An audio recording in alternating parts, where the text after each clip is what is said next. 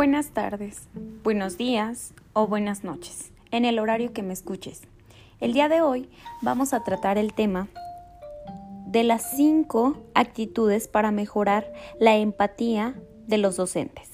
Nos dice Daniel Goleman que si como educadores no tenemos empatía y relaciones personales efectivas, no importa la inteligencia que tengamos, no vamos a llegar muy lejos. En el camino por ser un mejor profesor, desarrollar la empatía es vital para alcanzar una completa comprensión de los estudiantes. Dentro del aula se reúnen distintas personas y por ello distintas voluntades.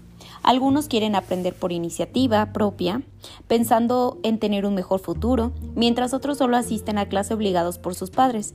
En este grupo de gente con distintos objetivos, problemas, preconceptos y pensamientos, el profesor es quien debe liderar el camino hacia el aprendizaje. Para poder actuar como líder de sus estudiantes, el primer paso es intentar comprenderlos. La empatía resultará clave para alcanzar esta comprensión, por lo que es importante que todo profesor pueda alcanzar este sentimiento y utilizarlo como forma de canalizar las diferentes voluntades que se encuentran en el salón hacia las lecciones que éste debe transmitir. Y creo que este tema bueno, no creo, estoy segura que este tema es de suma importancia de todos los y las docentes. ¿Por qué? En la actualidad vivimos con muchas, muchas cuestiones que rodean a nuestros alumnos. Algunas familiares, sociales, incluso escolares fuera de nuestro alcance porque no se presentan en el aula de clases. Por ello, es importante abordar este tema y que tengan conocimiento de lo que podemos hacer para mejorar siempre nuestra práctica educativa y siempre por y para nuestros alumnos, para ser unos mejores docentes, para tener mayor apertura a seguir aprendiendo a la par con ellos. Por ello, vamos a hablar de, de estas cinco em, de estas cinco actitudes para poder ser unos profesores más empáticos. La primera es conocerlos. ¿Qué clase de familia tienen? ¿Qué hacen al salir del aula? ¿Cuáles son sus sueños? ¿Qué quieren aprender? ¿Qué esperan de la clase? Si, llega, si llegamos a conocerlos, o al menos nos interesamos por intentarlo, puede que logremos un mejor ambiente y con ello logremos dirigir nuestra clase hacia temáticas y tareas con las que tanto nosotros como los estudiantes se sientan conformes. Y yo sé que muchas veces decimos que nos piden mucho, em, que es mucho trabajo para nosotros, porque somos una personita contra veces 30, 40, 50, 20, un grupo de personas más grandes. Y tal vez se vale, se vale decir que, que, que creemos que no podemos, porque son muchas cuestiones que se nos piden y en la actualidad va más allá de lo administrativo que se nos solicita y por ello dejamos de ver cómo se encuentran nuestros alumnos, siendo esto súper importante para no nada más trabajar con aprendizajes, con habilidades, sino con ellos, porque son personas y son las personas que van a, dirigir el futuro también. Estamos formando personas para un futuro. Entonces es sumamente importante conocerlos, hacer esos pequeños espacios, incluso en el recreo, entre horas libres, para de poco en poco conocerlos, conocer sus gustos, sus intereses, sus miedos, y de ahí partir para mm, generar un ambiente mejor en el aula y que ellos se sientan a gusto y disfruten el aprendizaje. 2. Interesarnos. Muchas veces las personas simplemente necesitan hablar, escuchar un ¿cómo estás? de alguien, de alguien que realmente se interese en la respuesta, no que lo haga por compromiso. Los alumnos necesitan esos detalles, tanto para sus asuntos personales como para también los del, los del aula, los de las tareas, los trabajos, los proyectos, todo lo que se les pide. Debemos intentar saber cómo se sienten respecto a determinados temas, si les son fáciles, difíciles, de su interés, no, la modalidad de trabajo, el grupo que se ha ido conformando, solo conocer su opinión, para poder mejorar su desempeño, para ser nosotros un mejor docente para nuestros alumnos.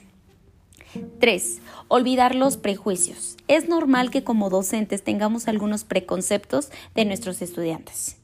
Que porque no participa es tímido, que porque hace travesuras a cada rato, a lo mejor es el más feliz, juguetón y demás, cuando son alumnos que están pasando por cosas en casa, que es la forma en la que ellos se dan a ver, en este caso, de estos alumnos, que solamente quieren llamar la atención porque es lo que les falta en casa. Y no generalizo, pero la mayoría de, los casos es así. Y este tema de los prejuicios también es para evitarlos, ya sea porque los conocemos de cursos anteriores, por opiniones de colegas o simplemente por su desempeño en el día al día. Debemos recordar que nosotros como personas vamos cambiando. Obviamente no somos la misma persona de hace un año porque pasamos por situaciones, eh, vamos madurando, ellos también van, van por etapas y van madurando y ya no tienen los mismos pensamientos y ya no podemos, como ya lo mencionaba anteriormente, porque lo conozco del ciclo pasado, porque lo conozco de hace dos años que estuvo con mi compañerita y a lo mejor era el niño más rebelde, el niño más inquieto, resulta que ya lo voy a catalogar así. No, tenemos que conocerlos realmente.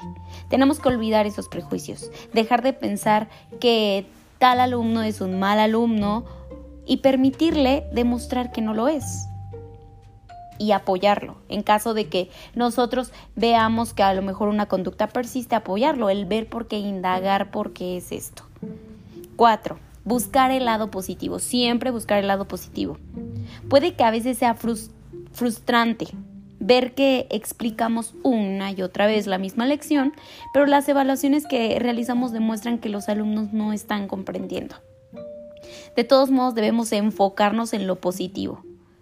No aprendieron eso, pero seguramente aprendieron otras tantas lecciones que están olvidando simplemente por centrarse en lo malo. 5. Preguntar antes de afirmar. No asumir nada hasta no saber exactamente qué pasó en una actitud que puede aplicarse en cualquier ámbito de la vida cotidiana, pero que dentro del aula podría tener más incidencia de la que se cree. ¿Qué pasó con la tarea que pedí? ¿Por qué no pudieron completarla? El tema que no se entendió o no lo estudiaron lo suficiente. Permitir que exista el diálogo, que nuestra voz no sea la de la autoridad represora que decide lo que está bien y lo que está mal. Escucharlos, hacerles ver a los alumnos que están siendo escuchados, que estamos abiertos a conocer las razones de por, por cuál motivo a lo mejor no están teniendo el desempeño que nosotros esperamos, porque eso también es muy subjetivo. Nosotros estamos esperando el ideal a todos los alumnos, cuando no. Cuando no todos los alumnos están interesados en el mismo tema o en las mismas materias, a lo mejor algunos tienen más habilidad para artes y son eh, están bajitos en matemáticas, pero van a ser un artista gigante y por estarles metiendo las matemáticas nos están centrando. Es motivarlos. Claro, no vamos a dejar que, que, también decaigan completamente en una materia, pero es motivarlos a lo que para ellos son buenos. De eso se trata. Y volvemos a lo mismo. Tenemos que ser empáticos, ponernos en su lugar, saber tener conocimiento de lo que piensan, de lo que sienten y motivarlos a ser mejores. Y, y repito, como docente, lo externo yo sé que es complicado porque no atendemos solamente a un niño y no atendemos la situación nada más de, de, la escuela, de preparar nuestras clases, nuestro material, sino también tenemos trabajo administrativo, tenemos que hacer evaluaciones, tenemos que asistir a cursos. Sí, pero es muy importante porque estamos trabajando con personas, con seres vivos, no estamos trabajando con máquinas, con aparatitos que ya tienen un sistema dirigido, no. Son personas que realmente tienen su esencia, son únicas y van a ir a, su ritmo. Y no por ello quiere decir que no están avanzando, están avanzando a su ritmo. Y eso también tenemos que ser empáticos con ellos. Y en no catalogarlos de el burro, el inteligente, el participativo, el no participativo, el tímido. No. Es darle lugar a cada uno eh, como van, van avanzando y reconocerles el avance, por mínimo que sea, ese avance. Entonces, Eh, espero que estas cinco...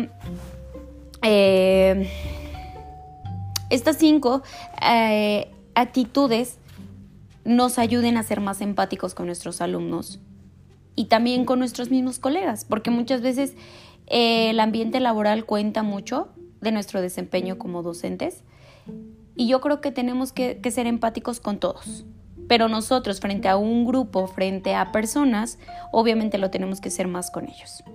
Entonces, espero que este tema eh, les sirva y lo apliquemos. Yo creo que todos ya deseamos regresar a las aulas con nuestros alumnos y estoy muy segura que cuando lo hagamos vamos a regresar muy cambiados.